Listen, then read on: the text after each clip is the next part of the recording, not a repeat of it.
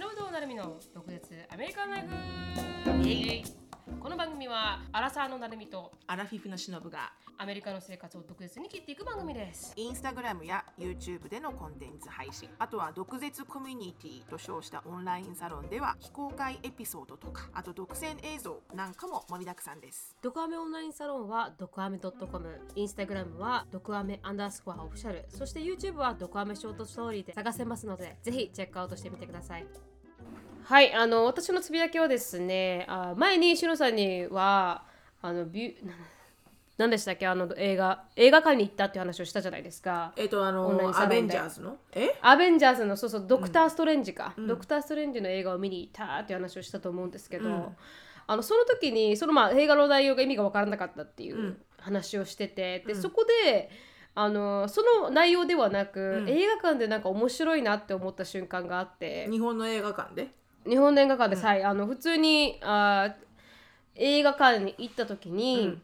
あのやっぱ沖縄って軍人の方が多いじゃないですか。うんうんうんうん。うん、で特にあの中部エリアとかは本当に軍人の方が多いんですよ。中部にかけて、北部にかけては、あの普天間基地とか、うん。あの嘉手納基地とかすごい大きいところがあるんで、特にこうあのアメリカンビレッジって言ってチャタンっていうエリアがあるんですけど、そのエリアは本当に行っただけで、おおすごいなって思うぐらい、うん。アメリカなんかなって思うぐらいアメリカ人が多いんですよね。でで中部のなんか小座小座っていうエリアがあるんですけど、うん。あのもう多いんですよ。うん。で今回アベンジャーズを見にドクター・ストレンジを見に行ったら、うん。あのジェイコブがアメリカ人なので、うん。まああの字幕スーパーでこの字幕が出るやつ、うんうんでもう音声が英語っていうのを見に行ったんですよ。うん。でそしたらもうほぼ90%アメリカ人だったんですよ。周りが。うんだからもう本当に日本にいる感覚じゃないですよ。もううんアメリカに映画アメリカの映画館に見に行ってる感じで、うん普通に座ってる隣の人もアメリカ人、うんアメリカ人カップル前も全員アメリカ人で、うんまあ、ポツポツ日本人が私含めているみたいな。まあ、超マイナーみたいな日本人がそうです日本日本人はかなりマイナーな立ち位置にその映画館にいるんですよ。うんだからこう上がってくる家族アメリカ人の家族の人たちが「はい、watch out your stairs! It's too dark! Watch out your stairs!」とかいうのが聞こえてくるんですよ。な普通にあ日本にいるのに。面白い感覚だなと思って、うんで前回2回映画館を映画を見た時は1個前はあの結構もう出てる映画を見に行ったんで、うん日本人の方も多かったんですよ。でも今回出た瞬間に見に行ったドクター・ストレンジだったんで、そうなんですね。それってベーで前の時スの中ではやってないんだねいやわかんないです。知ら知らない。知らない。知らない横須賀の基地に行った時は、うん。はい。横須賀の基地の中に映画館があったよ、そうなんですか？うん、でも1個しかないからねにすごいに、う人気な映画だったら間に合わないのかもね。もしかあまあしたら、確かに確かに。こうここでチケット取れない人がみたいな感じであるのかもしれないですけど、うん。私はあの、うん。沖縄の人は普通に基地の中に入ることはでできないんでうん。あの一切基地の中に入ったことはないんですけどうんうん。でもアメリカ、まあ、この昔は気づかなかったんです。けど今になってかなり多くの方が映画を見に来るんだな、アメリカ人の方がと思いながら、でうん。最初に見た時はあの日本人の方が多かったんでそれでもすごい静かだったんですよやっぱり映画館が。やっうんぱ日本人ってあの映画をこう大きな声で見る文化ではないじゃないですか。映画は。まあ、どこに行っても日本人って静かだよね。まあすごく静か。基本的には。うん、でもアメリカ人ってかなり声を出して映画を見たりとかなんかこうもうそりゃそうよ。とか。拍手もしちゃうし。もうホラー映画なんかとあの言っちゃうから「Don't you go there!」そうそう言っでそちゃうから。れそれでいいなと思ったんですよ。静かな方が。真剣に見れて自分の世界に入れるじゃないですか。で今回、うん。たまたまなんかこのすごいアメリカ人がいっぱいいる中で見に行ったら、もう隣のカップルが、うん。もう本当にうるさいんですよ。あーうるさいのやだうん。ね、うん。うん。でだからこう喋り喋ってのはいいんですよ。喋ってのはいいんですけど、うん。小さいことで。手振り身振りがうるさいんですよ。あららららららら。だからもうこの視界がこうやってあったら見えるんですよね。手がこうやって動いてるのがしかも一回入っちゃったらねもうずっと気になっちそうなんゃうもんねです。ずっと気になっちゃうから なんかあの一緒喘ぎ声なんかと思うぐらいの声も聞こえてきたりなんかして もうやめてくれよと思いながら。そうそう本当にもうやめてくれよと思いながら、でも目振り目振りもすごい見えるし、なんとかじゃねとか言ってるのもなんか「へえへえへえ」とか言ってるのも聞こえちゃうんですよ、うん。だから、ねなんかそれがは。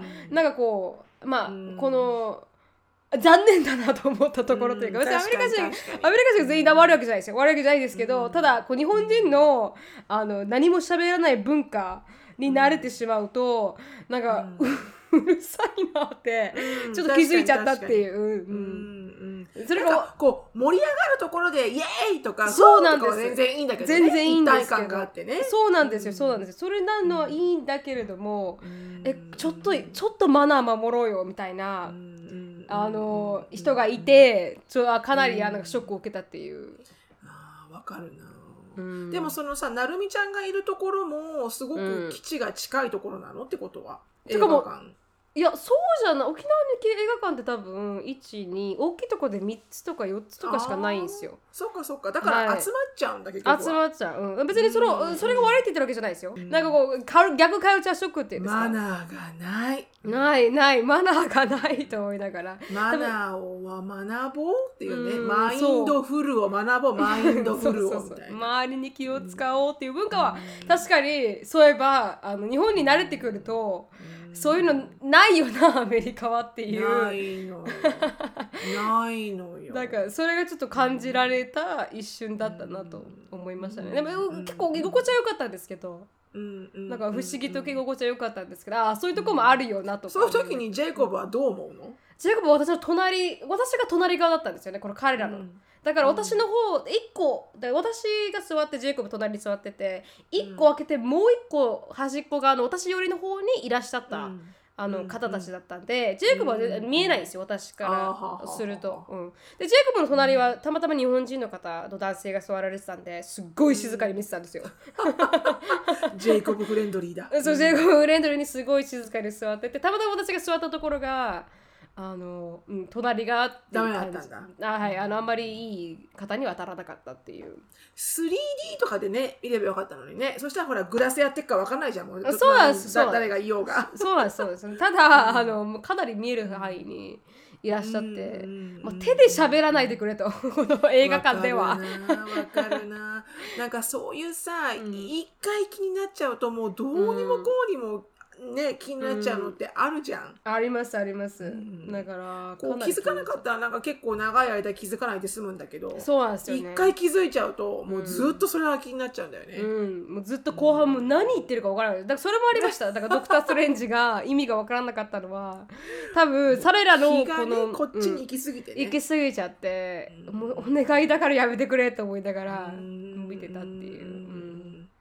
やだなそういうの、うん。なんかさ公共マインドフルじゃないのってすっごいやっぱ私イライラするんだよね。ね。そうなんですよね。なんかこうちゃんとみんなが列並んでるところにうん。平気で入ってくる人とうか、ん。もうアメリカなんかもう普通にいるの？いますよね。あすえ？みたいな。おいおいおい excuse me? みたいな。本当にでし本当に。知ってるのに気づかなかった。多分アジア人ってあんま何も言わない人って分かってるからかもしれないけど、うん。こう普通のおばちゃんなんだよ別に、うんうん。でもなんかこう普通に割り込んできて「あ excuse me I'm in front of you」って言うと「うん。あらごめんなさい」とか言うけど「いやごめんなさい」じゃないだろ分かってただろお前。本当に本当に。そう。すごい多いそういうの、でも最近私も割り込んじゃったなうんそれで？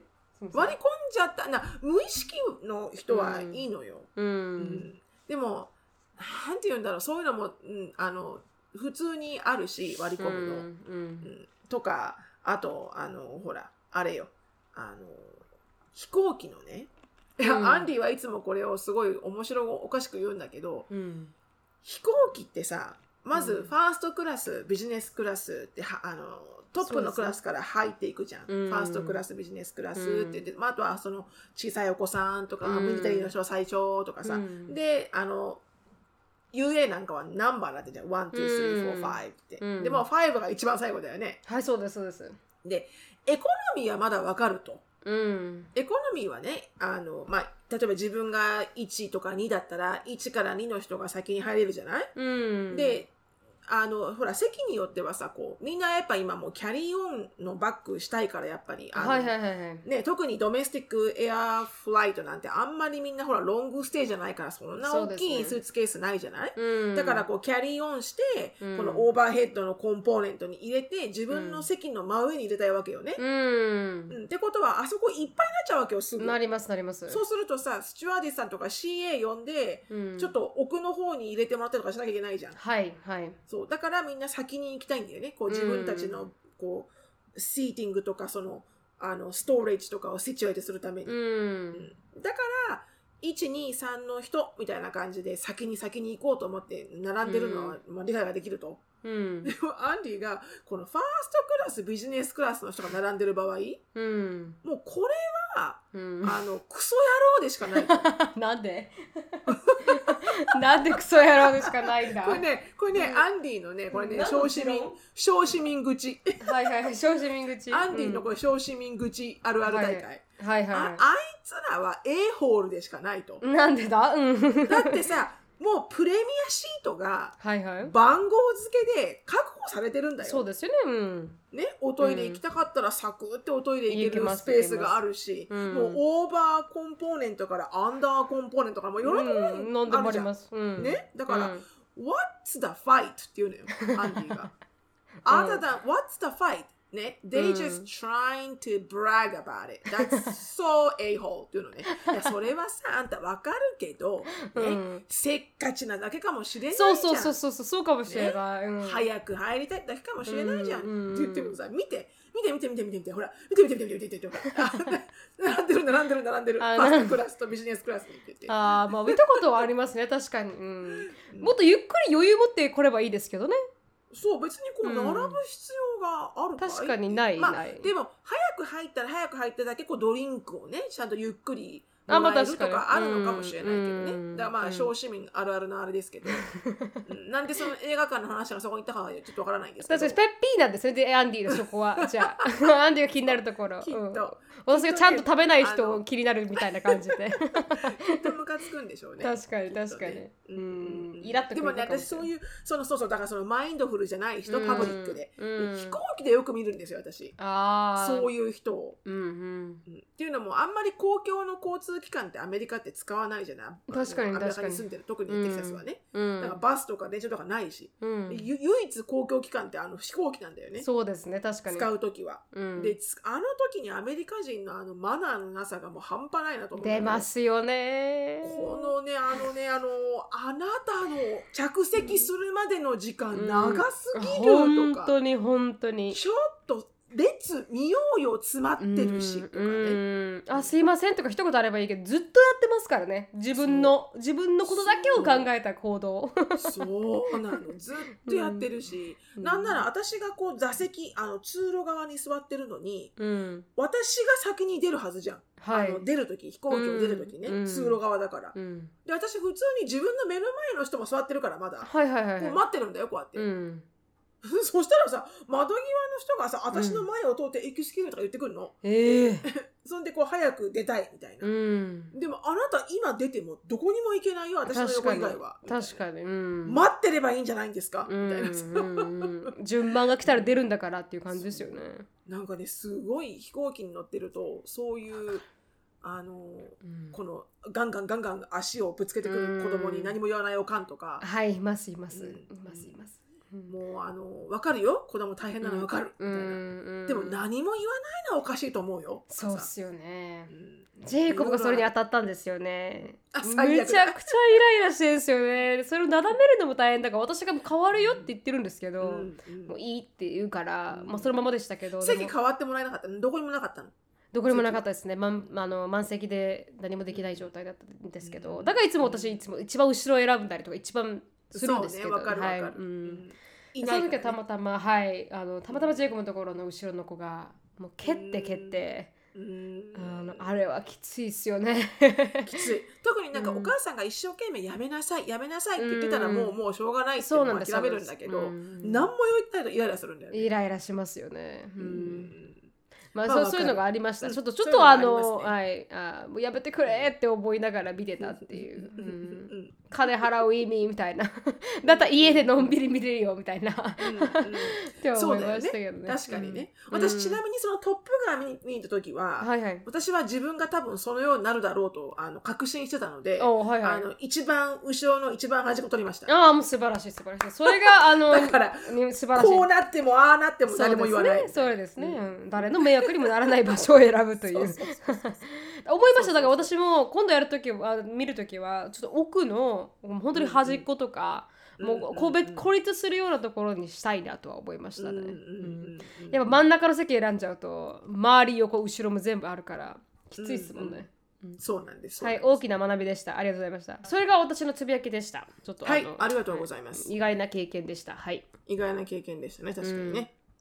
私はですね、はい。あの、また今日、あの、うん。木曜日ね、うん。あの、恒例の、あの、KRB ヒューストンね、Let's Hide the Cheetah。それをまた今日の朝、面白い。面白いのにまたぶつかりまして、ちょっとこれをぜひぜひ共有したいと思って、うん。あのですね、皆さんがどう思われるか、まず、うん。なるみちゃんが、まあ、なるみちゃん、なるみちゃんの返事は分かってるな。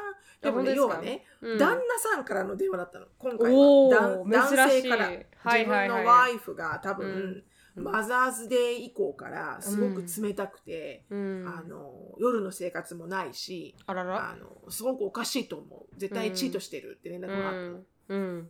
で、こう、いろいろとこう、状況を聞いたら、うん。なんと奥さんはあのチートしてたのね、実う際。ん。うん。でもその、あの、理由が面白くて、うん。あの、旦那さんがすごくママズボーイなの。マザコン。はいはいはいで、けあのけ結論はそれにもうあの嫌気がさしてしかもうさしてこうラストスローがこの今月あ今年のマザーズデー5月の何日？わかんないけど、うん。5月の中旬にあったマザーズデーに、うん。もうそれがファイナルストローになって、うん。あの奥さんはもうそこからチーティングに走ったらしいんだけど、はいはいはあの何あるこう時あることごとに旦那さんがお母さんの方を優先するらしいのよ。あー辛いうん。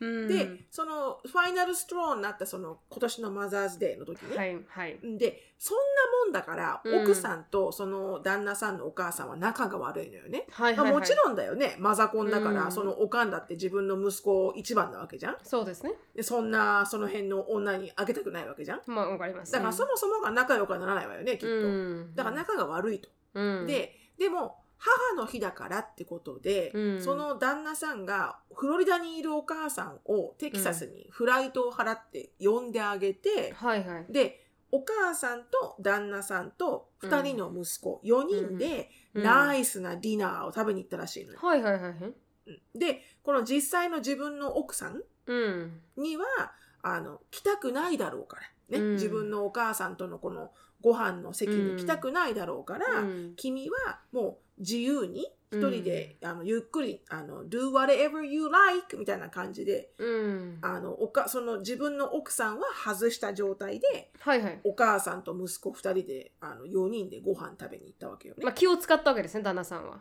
うん。まあ、よく言うと気を使うよく言うと気を使った。うん、うんはい。そういうことが、うん。まあ多分同じようなことが何回かあったんだろうね、うん。でその男性にね男性のチーティングしてるかしてないかを見分ける時って、うん。ラジオパーソナリティの女性の人が、うん。お花屋さんになりきってお花をオファーするのね、言ったじゃん前。そうですよねでお花をあのマーケティングしてて今フリーでお花あげてるんだけど、うん。レッドローズをダズンのレッドローズを、うん。あのフリーでね届けてあげるから、うん。あの名前とメッセージちょうだいっていう時に、そその時にあの誰々にあげるって名前が自分のその奥さんじゃないって言って、うん。バースティットされるんだけど、うん。女性の場合はうん。ゲタウェイは使うのよ。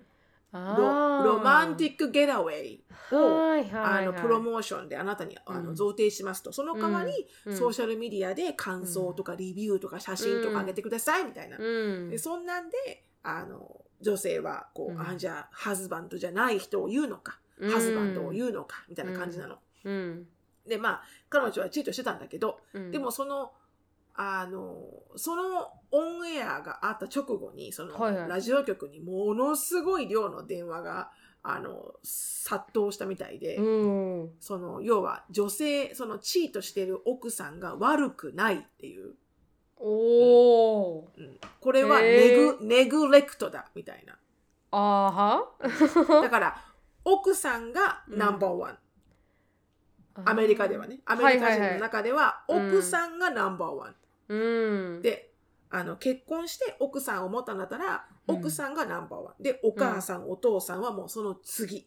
うん。じゃないとうん。夫婦生活は絶対うまくいくわけないって言ってその奥さんこのもう「I had うん。enough of enough」みたいな、うん。その奥さんに結構結構みんなこう同調してるはいはいはい。感じうん。だったのね、うん。そう。だからちょっと面白いなと思ったんだけどなるみちゃんはどう思すいませんあのこのゲラウェイって言った時に彼女はその旦那さんではない方の名前を言ったんですか？ううん。そう。ああそうなんだ。からそれでバステットされたってことですよね。うんそう。でちなみにパバジラジオパーソナリティの人は何て言ったんですか？それに対して。か彼女よりの意見だったんですか？ラジオパーソナリティの人も、うん。あのどっちかっていうと彼女より、あやっぱり。うん。えー、彼女がニグレクトされてたっていうことに対して、うん。あなたのせいじゃないの？みたいな切り口だったんですか？この男性に対して、まああの最終的にはね、はいはい、うん、あ最終的には、うん、なんか最終的にはその女性と男性のパーソナリティがいるんだけど、うんうん。男性の方は結構セイロニストなのよ、はいはいはいはい、うんチャンネル2のラジオステーションの。うん。男性の方は。うん。でその男セイロニスト系の男性の人は、うん、あの本当にこの旦那さんが悪いって完璧に言いおい切ってて。ええうんうん、な何がそどういう原因？それだけ？その食事に母の日の食事に彼が奥さんを呼ばなかったのが原因だった。だからそれもオーバーオーバーね繰り返し繰り返し。お母さんの方が優先順位が高いからうん、彼だから奥さんの意見は通らない、うん。で何をするにもお母さんが入ってくる、はいはいはい。そのいろんなところでお母さんが入ってくるわけよやっぱり。はいはい。それを説明した後であのセイロニストの彼は奥さんの方の肩を持ったってことですよね。そうそうそうそうそうあー興味深い。面白いですね、今回の。なんかいつもと違いますね、いつものなんかちょっとアホみたいな感じのない、へえうん。で私がどう思ったかっていう質そうそう。そうそう問ですよねななみちゃんならどう思うっていう。でも奥さんの肩を持ってあげられない旦那さんは確かにきついなって思います。女性として、うんやっぱり、うんあの勝てないじゃないですかお母さんには、うんううんんだからそうなってくるとなんかこう旦那さんまでもが自分の肩を持ってくれないと、うん。なんか確かに嫌気がさすのはうん。わかるなーって思ったんですけど、うん。でもアメリカでは 浮気はそうやって、うん。あのあやっぱ奥さんの方があの旦那さんの方が悪かったよって浮気でも言われるんだなってちょっとびっくりしました。まあ浮気は多分皆さんこういいこととは言ってないんだと思うんだけど、ううんんでもなんかどっちかっていうと You pushed her to be where she is みたいな。ああ、interesting。本当だに。あなたがそこにあの、うん彼女を持ってったんじゃないっていう。はあ。だから結局のところ、うんあのほら奥さんは自分を一番にしてほしいわけでしょ？うん。だからこの、If you don't give me the love I want, I will seek somewhere else. はあ。うん。うん。多分それがずーっとオンゴインだったんだろうね。だからさ、はい家族と、うん家族と旦那さん、まあ、たた例えばなるみちゃんも今そうかもしれないけど、はいはい。バランスってどうとってる？自分のお父さんとお母さんのそばに住んでるじゃない、はいはいはいはい。で家は違うけどはい。でもああらちょちょこちょこってしたシチュエーションでうん。こうまあどっちかを選ばなきゃいけないってことはいやちょっとでもエクストリームだけどあわかりますかります。ない？そういうの？いやあのでもね母に言われました。あの,、うん。あの旦那さんを一番先に考えなさいって。うん。で私は母にどんなことがあっても、ジェイコブファーストであのうん。決断しなさいと、ジェイコブが何時に帰ってきてほしいと思うんであれば何時に帰りなさいとお母がそうなんですよ私。うん。父ファーストなんですよね。父ファーストで子供が次っていう。うん。だから父を中心に私たちって動いていて家族の輪として、であすごくリスペクトするんですね母が。だからもううん。一切私が父を好きなのも父に対してなんかこう不満が全く持ってないのも、うんあの母が一切文句を言ってこなかったからなんですよ、うん父に対する。で、うん。それとは同様に父も母に母ファーストでだからこの、うん。ちょっとごちゃごちゃってあった時があったんですけど父側の、まあ父のお父さんで私のおじいちゃんと母の間に少しちょこっとあった時も必ず母の肩を持ったんですよ父は。うんうん。どんなことがあっても絶対に母の肩を持つっていうのがもう彼のスタンスなんで私たちも母ファーストで私たちはセカンドなんでだからこうそういうあの教育のもとなんで何かこうあったとしてもジェイコブファーストで考えなさい。だから、あのジェイコブが幸せを一番に考えた上での行動私たちはセカンドでいいっていうのが、まあ、母のあの、うん。最初からのあの、教えじゃないですけど言われたこと、うんなんで、うん。いつもジェイコブファーストです。うんうんうん。うんうん。だからまあそれがままあの円満だよね。そうそうでしてるとすね。うん。うん。ジェイコブが一番最初に考えられて、その次にって感じ。でも、でもそれは分かる気がします。あの、ち実家の近くに住んでいると、うんやっぱそれは混合してしまうっていうのは、うん。確かに。なかなかバランスがね。うん。うん、こっちはこうバランス取ってるようでもやっぱりうん。ほら、相手側にしてはなんか、やっぱり実家に行き過ぎじゃないとかさ、うん。思われがちじゃんやっぱり。ううんん。うんだから、一切入っあの、母と父は一切来ないですからね、ここに。うんうんうん。うん。そこも、あの、かなりわきまえて生活しているというか。うんうんうん。うん、だからそうそういうところはあるのかもしれない。結構気を使ってくれているっていうのはあるのかもしれないですけど、でも最初のす、うん。一緒に住んでた時は大変でしたね。あの、うん。まあね。両親と、うん。まあ、それは当たり前大変なんですけど。それは当たり前ですわ、うん、でも離れてから結構ヘルシーな練習シップだなとは思います、うん。そうなんだよね、うん。やっぱちょっとは距離が必要なんですよね。どんだけ近くても、うん。家族でも親子でも、うん。シロさんはどう思ったんですか？聞きながら。やっぱあの男の方が悪いなと思いました、うん完璧にそう思いました、ああそうなんだ、うん、Don't you dare と思いました、ああはいはいはいはい。うん、そうか。そう。だから、あのマザコンって皆さんねあのうん。息子さんだったらマザコンはある程度皆さんマザコンだと思うんだけど、うん。うんでもおおかんも良くない。なおかんが一番良くないよねそれね、うんおかんが良くない。旦那さんのお母さんが一番良くないんだけど、うん、うん。でも母の日によ。母の日にうん、自分の息子私が私一人の時間が欲しいって言ったら別だけど、まあ確かに。ねうん。言ってないと思うのよ彼女はね。分かんないけど、うん。でも母の日にうん。なんで一人であまあ一人で行動した時もあるかな、うん。うんあるな。でうん。もあるけどなんかさ自分の産んだ息子二人も連れてってまあ確かに。お母さんだけとねワイワイされたらちょっ確かにと切れるよね確かに寂しいですね。確かに。そうだそうだ。寂しいし切れるし、うんうん。っていうのもなんか、うん、うん、やっぱりお母さんが悪いねこれね一お番母さんはいそうですね。うん。そうと思いました。そうそうそう。なのでねそう一回それ聞きながら、うん。なんでママズボーイってなるんだろうって思って、うんこうちょっと面白いアーティクルを見つけたのでそれはまた次,、次のトピックで。あわかりました。How to raise a mama's boy って。あもう How to なんだ。ステップバイステップあのポイントなんだ。そうそうそうそうそうそう。Let's make mama's boy ああそうかそうかそうか。面白い面白い。はい、はいありがとうございます。じゃあ次のコーナーお願いします。はい、次のコーナーですね。ははい。い。えー、ミニチュア、あ 間違えた、間違えた。毒舌ミニチュア英会話レッスン。はい。Let's speak English with attitude. はい。で、えー、っとですね、今日はですね、うん。じゃあ、お言葉に甘えちゃおうかな。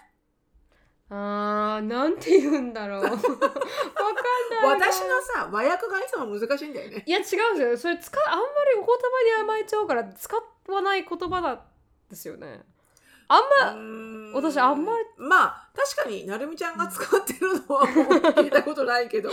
私結構使ってるよね。あらじゃああちょっとお言葉に甘えちゃあうかしら。確かにとシロさんはシロさん甘え上手ですから素晴らしいぐらいの。いやそんなことないよ。私甘いのすっげえそうだよ。あれそうですけどでもなんかこういい具合になんかこうあの、うん。甘え上手なところが素晴らしいなと思うところなんですけど、だからわかんないです。言なんってたことないもんね。そうだよね、あのーあれですよあのー take you up on your offer あーはいはいはいはい。使ったことない。初めてフレーズ使ったこと。聞いたことあります。はいでも、うん。うん。take you up だからあの、take up on がそのうん。イディオムなんですけど、うん。take you up on your offer 例えばその、コーワーカーなんかがね、うん。今日はあの今日なんかそうだ途中ヒューストンすごい雨降ったんですよめちゃくちゃ。はい。うん。で私あの今日はランチ持ってきてなくて、うん。でああ買い出しに買いに行こうと思ったのにうん。あのわあすっげえ雨だどうしよう、うん。買いに行けないかもって思ってたの、そしたらあの大きいトラック持ってるコーワーカーの人が、はいはいうんあのほらヒューストンってすぐフロットするから洪水になるからうん道がね、うん。水浸しで。でその彼はその車高の高いトラックを持ってるから、はいはい。あのサブウェイとかでよかったら僕買ってくるけどあの買ってきてあげようかって言われたの。朝、朝ね、うん。でも私はあの非常用にカップラーメン置いてあるんですよ必ず、素晴らしい。うん、だから、まあカップラーメンでもいいかなと思って、うん。あの大丈夫あの I have instant noodle だから for my うん。emergency でねって言ってそれ食べるからいいけど、うん。でも、うん。もし気が変わったら、うん。if I change my mind、うん。I might うん。take your offer、I うん。might take up on your offer って言ったの、うん。I might take up on your offer うん。だからもし気が変わったらお言葉に甘えちゃうかもみたいな、うん素晴らしいスムーズ。うん。そう。それでかまあそのまあ結局のところあのやっぱりカップラーメン食べる気にならなくて、うん。あのサブウェイお願いしたんですけど。ああそうなんですか。よかった。はそう。そんな感じはいわかりました。に使います。なので今度使ってみますはい。take you up on your offer Take you up on your offer はい。です。ありがとうございます。I accept your offer ってことではいはいはいははい。いうん。それよりも使ってみてなんかカインドカインドな感じでいいですね。I accept your offer みたいななんかビジネスっぽいですからね。はい。承諾いたしますみたいなね。うん本当に本当に。了承いたしましたみたいなね。ランチなのにみたいな感じになりますからね。うん。そうそうそうそう。はい。はい。ありがとうございました。覚えてみてください。はい、ありがとうございます。このコーナーはケンブリースポンサーです。ケンブリーはオンライン英会話のパイオニアで、いつでもどこでもネイティブの方とお話しできるサービスになっています。紹介コードの毒舌 DOKUZETSU を入れていただくと初回15分無料。6月中は初月半額クーポンをもらえるので、ぜひ試してみてください。じゃあ今日のトピックに移りたいと思います。今日のトピックはですね、男性デモっていうトピックでいきたいなと思いまして。男性でも。はい、あのー今回ジョニー・デップがあの裁判に勝ったっていう。もうずーっとみもう流れてた。本当ですよね。もうバカじゃないって思う感じだった。うん、あの女性が二人とも。あ二人二人とも確かに確かに。結構あの赤裸々にお互いのセクシュアルな部分を 暴露し合ってた。あなた誰で金儲かってんの弁護士だけ。本当に本当に。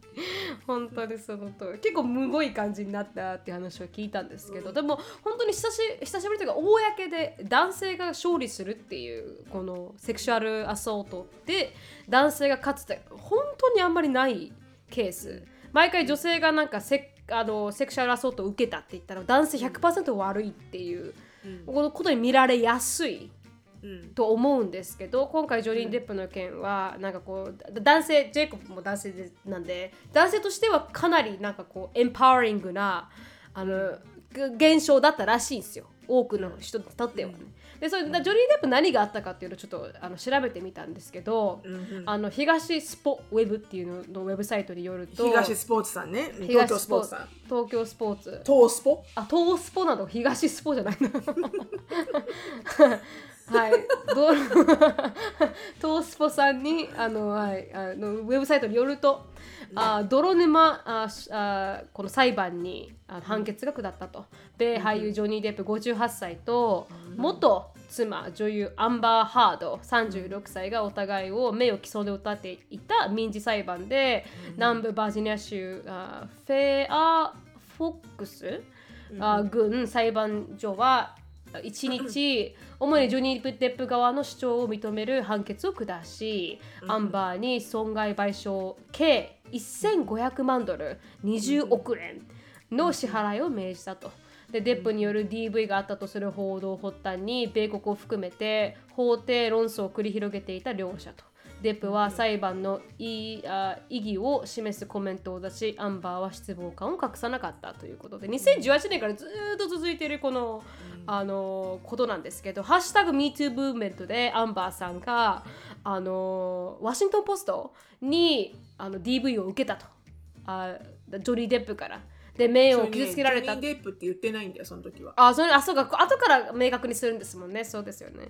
そうその時は言ってないんだけど、うん。うん後から、まあ、ジョニー・デップだみたいな感じのことをい濁した言い方で言ったと。でジョニー・デップはそれを聞いて、まあ、名誉毀損だと。私はそんなことをしていないということで、あの訴えたところから始まっての泥沼の4年間が続いていたっていう話に、まあ、あの判決が下りましたよと。ジョニー・デップが勝って、まあ、一応なんか一部ジョニー・デップが SNS で言ったことがアンバーを傷つけたっていうことで2億円分ぐらいあのまあ、ジョニー・デップ側にも支払いは請求されたのだけれども最終判決に比べるとかなりあのジョニーの方に、あの優勢なあ結果になったということでもう,、もうもう世論がとかもう上、あのインターネット上がもうジョニー・デップに対するこのなんていうんですかあの支持がすごい勢いで起こっていてでこのアンバー・ハードのなんかハートさんの,、あの虚言にもなんか少し変なあの辻褄が合わないところがあるっていうところをどんどんどんどんピックアップされていっての今回だったんですけど、で最近日本でも、あのボクサー世界ボクシング、WBC のライトフライト級王者の寺地健志郎さん30歳があ京都府出身の方が痴漢にあったんですよ。それすごいニュースになってたんですけど、であの電車内で痴漢被害に遭ったことをツイッターで明かしたと。で彼のツイッターが初めて痴漢されたと。座ってたらおおじさんが太ももの下に手を徐々に入れてきたんだけどしかもガン見。怖すぎて席離れるしかできなかったと。これは止まられボクサーの人？ボクサーの人に痴漢したんですよ。この男性が。おじさんの男性が。メンタル強いボクサーさんでも。そうなんですよ。そ怖かれったんだね。怖かった。とこれはトラウマになる子おるわと。みんな気をつ非けてね。日常的でね。本当に本当に。でこうツイッターを出したところからなんかこう被害をあの感じたことある方たちがなんかこう声を出してあ言ってくれてありがとうみたいな痴漢の恐ろしさに対しても彼があの発言したっていうこともありまして。なんかこう男性って結構そういうところまあ痴漢もそうですけどやってない人がやったって言われるとこうそれをカムバックしづらいというかなんかそうんだそのケースって結構多いんじゃないかなと思いまして。うんうん確かに確かに。うん、プレスタイムズっていうところが出してる、うん。あの調査あの100名に対象に調査を行った結果やっぱ男性の方が言葉の暴力を受けたことがあるって言った男性92.9%だったんですよ。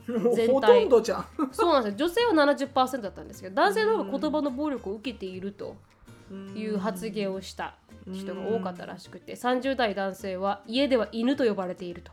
帰ってくるなと言われたと。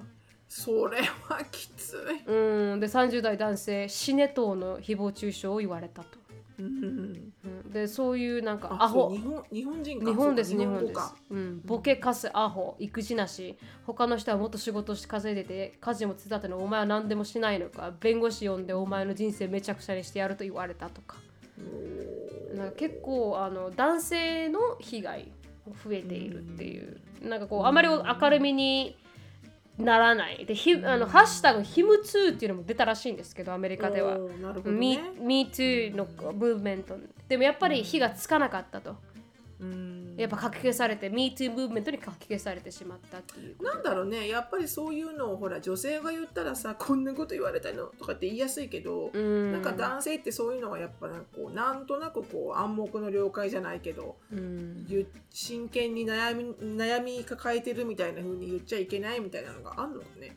そうだから男性は強くないといけないとか弱音を吐いてはいけないとかっていうやっぱりこのジェンダーに対するステレオタイプが男性にも少し多すぎて言えない被害はあるんだけど言えてない状況が続いているっていう。あります？なんか周りで男性で被害受けたよみたいな経験全然ないですね。女性の方が多いですか？何何をんそんなん言うならうちのあ旦那はめちゃめちゃ弱音吐いてますけどね。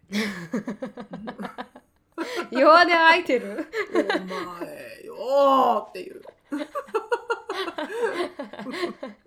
でもそんな弱音吐くん弱音吐くの早いんだよと思う。う んでもそれは確かに強いよ、うん。女性からしたらだから弱弱しいところはか見られますからね。うん。非常にある。パニクるんでうちは、うん、それでもそれでも犬とは呼ばなくないですか、まあまあそんなことはもうあなた それはもう人間としてほらねな,、うん。なってないでしょそんなこと。そういうやっぱりこのクロスラインはしないわよねやっぱりね。そうですよね。うん。だってそんな言われたら悲しいじゃん。本当にだから、私も知り合いがあのまあいろいろごちゃごちゃがあって、うん。男性の方なんですけど日本人？日本人です日本人です。知り合いが、あの包丁を向けられたと。女性に、うん。え奥さんに？え彼女に？奥さんに、まあ、奥さんに包丁を向けられて、あのまあ、そう落とされたって言って、うんで兄 兄もそういう経験が私包丁は向けられてないですけど本当に、うん。前の彼女とか？前の彼女とかはいうん。あのかなりあの怖い思いをした。ちょっとなんかこのわからないから、うん、分かんないじゃないですか。本当にだからちょっと、うん。あの気をつけて鍵を閉めたとかやっぱ男性でも意外にそういう経験があの多い、うんあるんだろうね。ただほら明るみに出てこないだけであんまり。うんうん本当に。うん。だから女性だけではない。だからリスナーさんはまあ私たちの場合は女性の方が多いですけどうん。男性の方もいらっしゃるので。うん。うん。まあでもジョニー・デップとあのアンバーさんのやつはもう本当なんかもう he said she said でね、うもうん本当にこう夫婦喧嘩は何も取らないって言うけどうんこんなのをねもう公共の場でねあの弁護士も含めてジャッジも入れてみたいな、うん。まあまあわかるけどねジョニー・デップの名誉毀損だっていうのはわかるけど本当うん。にそんなことをやってないから、うん。でもだからこそああいうふうにファイトしなきゃいけなかったんだろうなっていうのは思うけど、うん。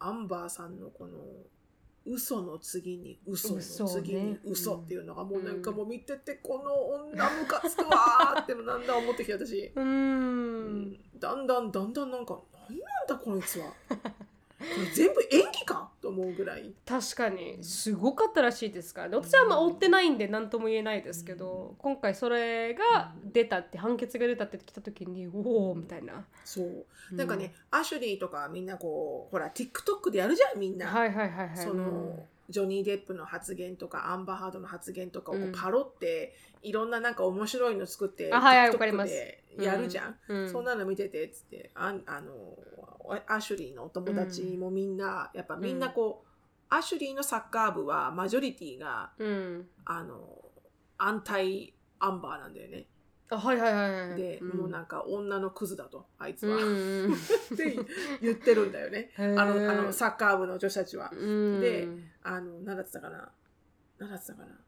あ、それで、あの、ジョニー・デップの、うん。ジョニー・デップ側の弁護、弁護士の女性の人がいるのよ、綺麗な。はいわかりますわかります。で、髪の毛長い、うん。あの、可愛らしい、うん。若い人なんだけど、うん。あの人が、うん。まあ女性っていうのもあるんだけどね、うん。あの、アンバーの発言をくたくたにも切るのよ。はいはいバはい。スバス、うんバスバス切るのよ。うん。もうなんかその女性と女性だからこそ分かるお前の企みみたいな。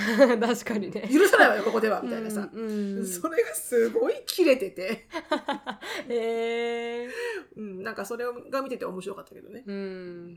であれはなんか男性がたた叩くとやっぱダメなんだろうねきっとね。申し訳ないけど。男尊女卑とかそういう男女平等だじゃないけど、うん。やっぱ泣いてる女性に対してうん。男性がそれは泣くことじゃなくないですか？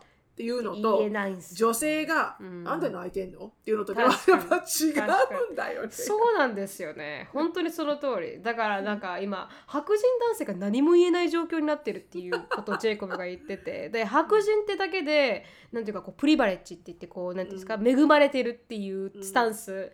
でなんかこう全部悪いのは白人男性だっていう なんかこうなんですかまあフェミニストの考え方もあったりなんかしてこうアメリカを作ったのが白人男性だったからみたいな。うん。でトップにいるのも全員白人男性だから、うん。お全ての白人男性はあの悪いやつだみたいな考えてる人も、まあ、エクストリーミストにはいるわけですよ。そうだね。でそうなってくるともうジェイコブとか白人男性は、うん。もう何も言えない状況に立たされてて女性のことに対してちょこっと言っても叩かれる。こうあの人種問題に触れても叩かれるだからもう何もなんか「へえ」しか言えないとか言ってお話をしてて、うん、確だからかなり立場が弱いなとはうんうん思いますけど、ちょでちょっと正しいと思うことは言っていくべきだと思うけどねもちろんね、うんうんうんただ言いづらくはなってるよね。うん、かなり言いづらそうだな。発言しらしづらさそうだなっていうのは、なんか見てて思いますけどね。うん。うん。うん。なんか悪いように取られてしまうっていうか全部、うん。お前には分からないだろうみたいな,、うん。うん。な少しかわいそうだなと思いましたけどね。うん。確かにね、うん。でもちなみに、あのー他のあさ産経新聞産経ニュースによると、男性に広がる被害あの、しあ支援窓口が少なくてこのままでは危ないということで男性の DV 被害者の割合と相談件数の増加ということで、2000あ平成22年から26年までにあの平成あ22年は、まあ、1000件ちょっとぐらいだったらしいんですけどこの被害の連絡者数が、26年までには5000件まで上り詰め、まあ、5, 5, 5倍の人数の人がまあ男性の DV として、あの相談に警官警察に通報していると。うん。うん、で恋人や配偶者から暴力に悩む人は多いと。これまで女性は被害者というイメージが強かった。DV だが最近は男性の被害者も増えていると。男性が被害者になる場合社会的な立場などを気にして泣き寝入りせざるを得ないケースも多い。相談窓口もまだ少なく被害者が孤立しがちな事例もあると。で家にいられない夫。お家にいるのが怖くてたまらない東京都内に住む30代の男性会社員は妻と別居する2年前まで妻がから殴る蹴るの暴力を日常的に受けていたと。リモコンの位置が違う。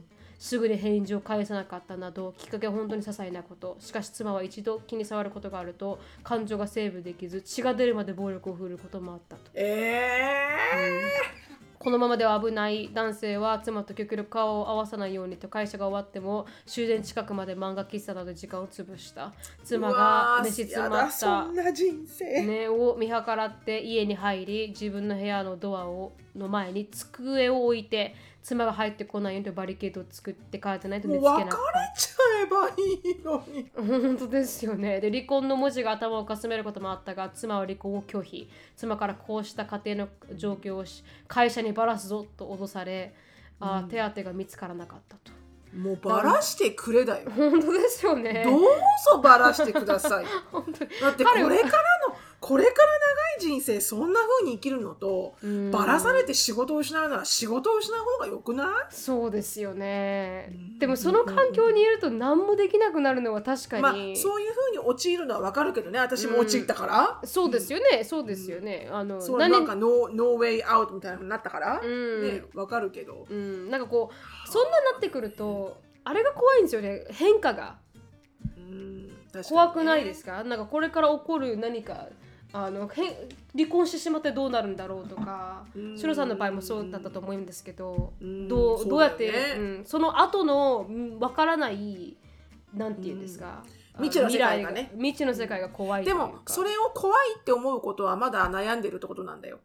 もう怖いも何もクソもなくなるのも。それここまずここから出ないといけないっていうふうにはいなはいはい思うよ、あもうこれじゃないと。もう自分が危ないって思って行動するしかないってなるってうん自分が危ないと思うかもうこれ以上は我慢ができないところまであの何かあると思うんだよね、うん。あのうん、だからこうもうもうもうそれあの別れる以外の何のオプションもないみたいな。だからこう、うん怖いっていう気持ちはうん。一切消えたよね、私の時そのその時はね。うんだからそれまではあったよ。シングルマザーになるのちょっと不安だなとか、うん。もうなん嫌な旦那だけど結局いないと。うん。私一人でやっていけるかなとかそういう不安にね苛まれてたけど、うん。あのある一定の時からもう不安よりもなんか早く別れたいとか そういう気持ちの方が強くなったからね、うん。でもそれは一人一人の、ね、環境とか一人一人のメンタルとかいろいろあるから一概には言えないけど、うん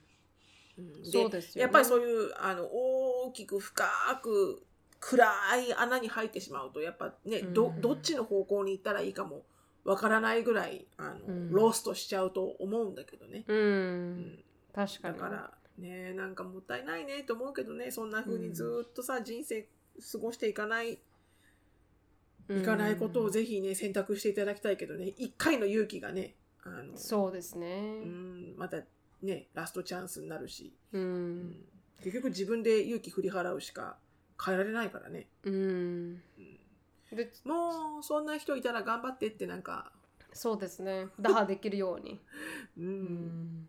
まあ、男性も多いということでね一人じゃないんですよという、だからすっごい強い女性増えてるからね今ね、うん、うん。いろんな意味で。いろんな意味で確かに確かに。うんでそういうのがありますよと。警察庁の統計では DV の被害は年々増え続け26年には過去最多となる約6万件となったと、うん。そのうち男性の被害は10.1%で、うん。22年の2.4%から4倍に増えていると、うん。うん、だからこのもしね何かあったら本当に窓口に助けてを求めるってことはあの、うん。うん、重要なことかなと。男性でもね女性でもそうですけど、うん。思いましたっていう。うんなので、男性リスナーーさん聞いてる方いらっしゃいましたら、はい、ぜひ、まあ、気を 気をつけてくださいっておかしいですけど、うん本当だよね、はい、うん、何かそういうコミュニティを作っているみたいな情報があったらうん、ぜひここであのシェアさせていただきますんではい、ご連絡くださいはい、お願いします。じゃあ今日の質問に移りたいと思います。はいはい。しのぶさん、なるみさん、こんにちは。私は神戸に住む28歳の女性です。ポッドキャストネームはシェルですと。シェルさんはい、はい、シェルさん。あーんと最近私の周りでは結婚、妊娠ラッシュが続いております。本当に愛して、28だからね、はい、愛し合って結婚しているカップルがほとんどですが、中にはハーフの赤ちゃんを産むのが夢だから、外国人と絶対結婚する。アメリカ人と結婚したら将来アメリカに住めるし最高やんと豪語している友達がちらほらいます。彼女たちの行動力はすごくてバーテンダーが外国人のバーや外国人が集まるバーやクラブに通いまくり本当にアメリカ人やドイツ人、はい。オーストラリア人との結婚したのですと。いわゆるいわゆる授かり婚で。現役授かり婚って言うんだはいそう授かり婚。あー出来婚って昔は言われましたけどね。うんうん、できちゃった結婚のことを今はい授かり婚っていうの、授かり婚っていうみたいですよ。まあなんうんかランクが上がった感じ、そうですね。うん。うんあの言葉選んだ感じはしますよね。はい、ですが友達は英語がほとんど話せません。ハングオーバーという、どういう意味？と私に LINE してきた子もいるレベルです。ググれよと思いました。かっこ笑い。うん相手が片言の日本語を話せる感じです。ドイツ人と結婚した子はドイツ語は一切話せません。他人のことをこんな風に思うのは良くないですが日本人同士だって結婚や恋愛は難しいのに将来子供の教育方針やお互いの考え方などをどうやって話して決めるのだろうと勝手に考えてしまいますそうですね、うんで私は独身なので友達に偉そうなことは言えないのですとハーフの赤ちゃんしかも白人が欲しいからという理由で結婚する日本人女性たちをどう思いますか？私は生まれてくる子供たちが心配になってしまうのです。友達の将来も心配です。これは余計なお世話なのでしょうか？こういった友達が3人いるのですが3人もいらっしゃるんですね。多いですね。最近本当に友達でいいのか分からず考え出しました友達のインスタはほぼ旦那さんがメインで、ハッシュタグ国際結婚、ハッシュタグベイブ大好き、ハッシュタグもうすぐハーフベイビーのママなど書いており、インスタ映えのために結婚したんかななんてもやもやします。その3人は国際結婚をした同士、夫婦同士なので日々集まって楽しんでおり、あー現段階では楽しそうです。旦那同士は遊んでいません。日本にいるはい。あ、そうですね。長々とごめんなさいと。国際結婚をしているお二人、どうしても意見が聞きたくメールしました。ということで。はい、しのさん。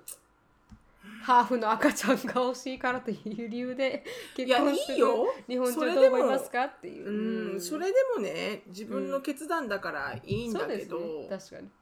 あのいいんだけど、ちゃんとうん自分でケツ拭けよって思う、ああ、まあ確かに確かうに。うん。ん。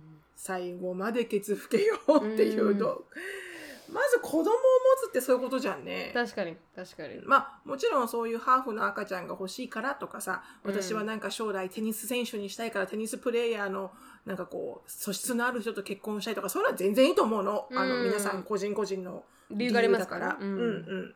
うん。ねそんなのほら性別分けてねあの、うん。産むようにするのと同じじゃん？はい。これ以上男の子が欲しくないから女の子だったら絶対産みますみたいなさ、ああまあ確かに確かに。うん。産み分けか。うん。だからそんなのと一緒だからいいんだけど、ん。唯一、ん。その私がこうあーって思うのは、うん。このコミュニケーションができないところ、うん。英語力がないとか旦那さんの方にものすごい日本語力がないとか、うんそこはすごいレッドサイン。うん。とは思う、まあ、ここのこのままずっと日本で暮らしていくならいいのかもしれないけど、ね、確かに確かに。うん。まあ、勉強するんだったらいいです。しねお互いが勉強して、はい。まあかうん。女性の方が英語を勉強するとか、だったら別に大丈夫、うん。まあ事例は少ないかもしれないですけどジェイコブのあの、うん。おじいちゃんとおばあちゃんはあの、うん。あれでしたからね。お互い全くもって喋れない状況で出会ってますからね、うんで愛あもうこう恋してしまって辞書でっていう感じだったんで、うん。だ難しいあ不可能ではうん。ない、まあね、うん。まああの一番いいのはあの90 Day Fiance を見たらいいと思うよ。みんなね、うんいろんなケーススタディがここにある。確かに確かに確かに。いろんなケーススタディがあってね、あのうん非常に興味深い、うん。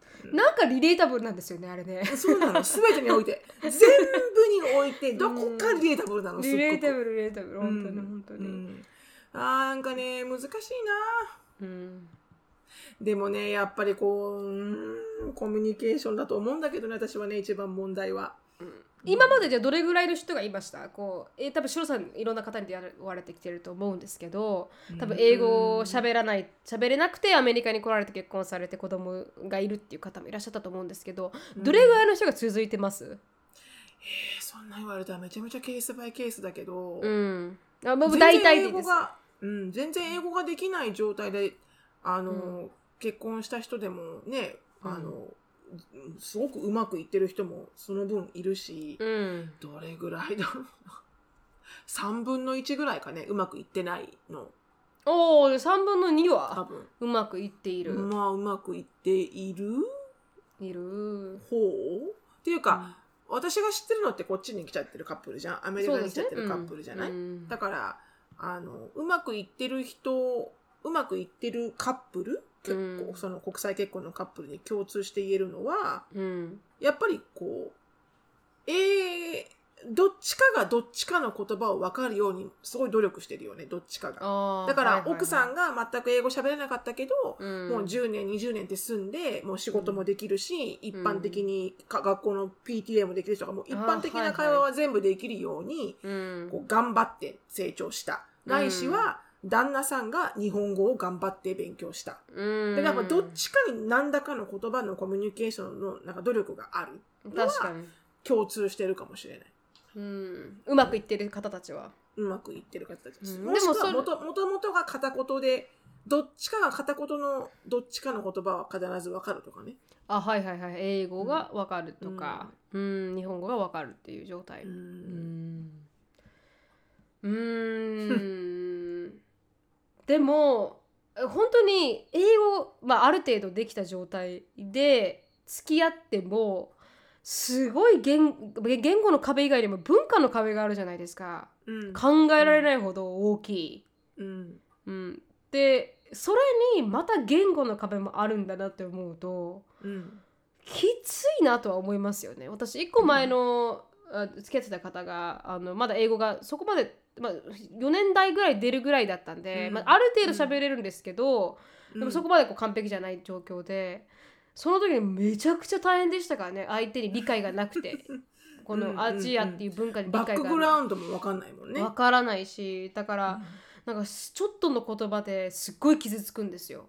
うん。でも言葉のニュアンスってあるじゃないですか。うんうん。でもそのニュアンスが理解できてなくて、うん。なんかそれになんかすごい傷ついてとか、うん。なんかこのだからす日本語でも大変なのに文化の違いって沖縄で生まれた人と東京で生まれた人が結婚しても大変なぐらいなのに それが海外ってもっと大変じゃないですか。う。ん。だ。確かにうね。ん。うん。うん。まあ、うん、ダメってことはないんだけどね、うん。あの全てにおいてダメってことは一切なくてね、うん。思いやりがあれば何でも乗り越えてはいけるんだけど、確かに。あのうん、ただこもっと大変な茨の道に行ってるんだよっていううん。感じよね。うん。同じ言葉とか同じバックグラウンドを持つ人の結婚よりもね。もっと大変な、うん、うん。全然キラキラなんてしてないと私は思うんだよね。本当に。うん。うん非常に、うん、うん。考えてごらんと思うよね。老後とかまで考えてごらんっていう。私なんか目の前に、目の前までいかないけど、な、な、もうそろそろね、20年以内で老後が来る年になったから、うんもっとこう考えるけど、うんもうな、何食うよだよ、ほんと。ば、じじいばばあになってね、多うん分アンディはね、ハンバーガーとか言うわけよ。私はしば漬けでいいですって感じじゃん、もう。お茶漬けにしば漬けでいいですわ、みたいな。ねねでもしば漬け買ってきてってわかんないじゃん、しば漬けが。わからないわからないうんでなじゃあ何？アンディ用のと私用のといつもご飯なんか作るの？私？みたいなさ、うん。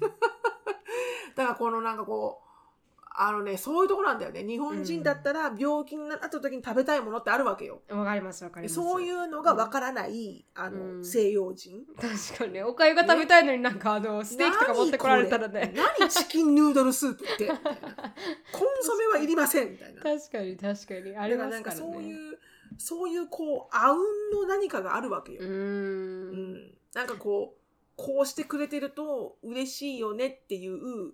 うんこうあのねこうちっちゃいところなんだけどね、うん。本当にこの老老後の生活とか考えていくとねうん。まずまずこうどこに住むよっていうところからねはいはいはいそうですよね。関わってくるし、うん。うん。だからねあの大変ですよ。本当に。いろんな意味で。本当に。ううん。んだからなんかあのうん。そこまで考えて老後まで考えた分決断はされてないかもしれないですけど。うん。うん。でもでもね、うん、あの結構大変なんだなっていうのは、だってそうでしょ？もし別れちゃって、うん。彼がドイツに帰ったら子供どうするのって話じゃん。どうやってお父さんと会うの？とかさ、うんうんただでさえ沖縄と東京で別れたらなかなか会えないのに、そうですね、ね、うんだからそういうようなところもやっぱほらスケールが何かリスクが起きるとスケールがでかいから、うん。国はまたいちゃうから、そうなんですよね。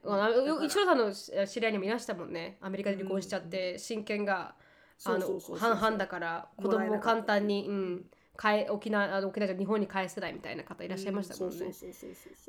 ねだからうん。いろいろとやっぱり、あのまあでもな結婚なんてねそんなの考えながらやるもんじゃないからねおあのタイミングできますからね皆さんね、まあそうですね。そんな授かり婚で結婚して私がトゥードゥ言ってる場合じゃなございません。でもそれだから分かる分かるんじゃないですか。それが分かるから。気をつけろよと。あのアメリカでのその裁判だったり離婚だったりなんとかだったりとかもうかなり messy になってくるときに言語の違いでかなりこうあなんていうかあるからね。劣勢になってしまうとかありますからね。うん。あるからね。うんただただ本当にこうね自分で決断したんだから自分でケツ吹けよっていうだけですよね本当。うん子供は こ子供は守ってくださいねっていう、うん。だってあのあれですもんね小林家の私たちがあの友達の小林家の皆さん2人日本人ですけど美しく見えますもんねその美しく二人のね私たちからしたらねこう日本人の結婚の方が美しく見えますからね。めちゃめちゃ美しく見えるしなんで私は日本人と結婚したかったんだろうってすごい思う 多分日本人からしたらアメリカ人の結婚はキラキラですけどね、うん。確かにないものねだりです。はいそうです、うんうんうんそれは確かにその通りですね。はい、はい。なのでであーまあ自分のケツを自分で拭けるぐらいのはい。あのい責任クをヘッジして、はい。うん、持っていればいいんじゃないなかろうかと、そうね、まあ、結局はほら、ややね、したいことをするからさ皆さん。そうですそうでね。す、生きたいようやりにしたいことをやるし。で、うん。お友達との価値観が違ってくるのって普通だと思うんだよね。確かに確かに。やっぱり大きくなっていけばいくほどやっぱりね、いろんな人間形成とかあのあるしやっぱり川の流れのように、去っていく人は去っていくから、十何年間付き合おうがある一定のな何かの出来事から去っていく人は去っていくのでそうですね。確かに。それこそね自分がそういうふうにリスペクトを失うとかうん、あの無理してあの付き合わなくていいと思いますよ。うん。本当に。うん。ちょっと価値観合わないななんか、うん。賛同できないななんか合っててここういう話するのもなんかちょっとこうなんかちょっとももやもやするなって思ったら合わない方がいいと思いますよ。まあ確かに確かに、うん、そうですね。自分のメンタルファヘルスファーストで。そうそうそうそうはいそう。そう、言ってください。会いたい人と会う。会いたい人と会う。はい。選びながら生きていきましょうということで。そうしましょうそうしましょう。はい、はいノーという勇気っていうね。ノーという勇気。はい。そこで終わりたいと思います。はい、はい。ありがとうございました Hi. Hi, thank you so much for listening. I hope you are having a wonderful day. Please follow us on the podcast, but we will see you all in our next podcast. Bye. Bye bye.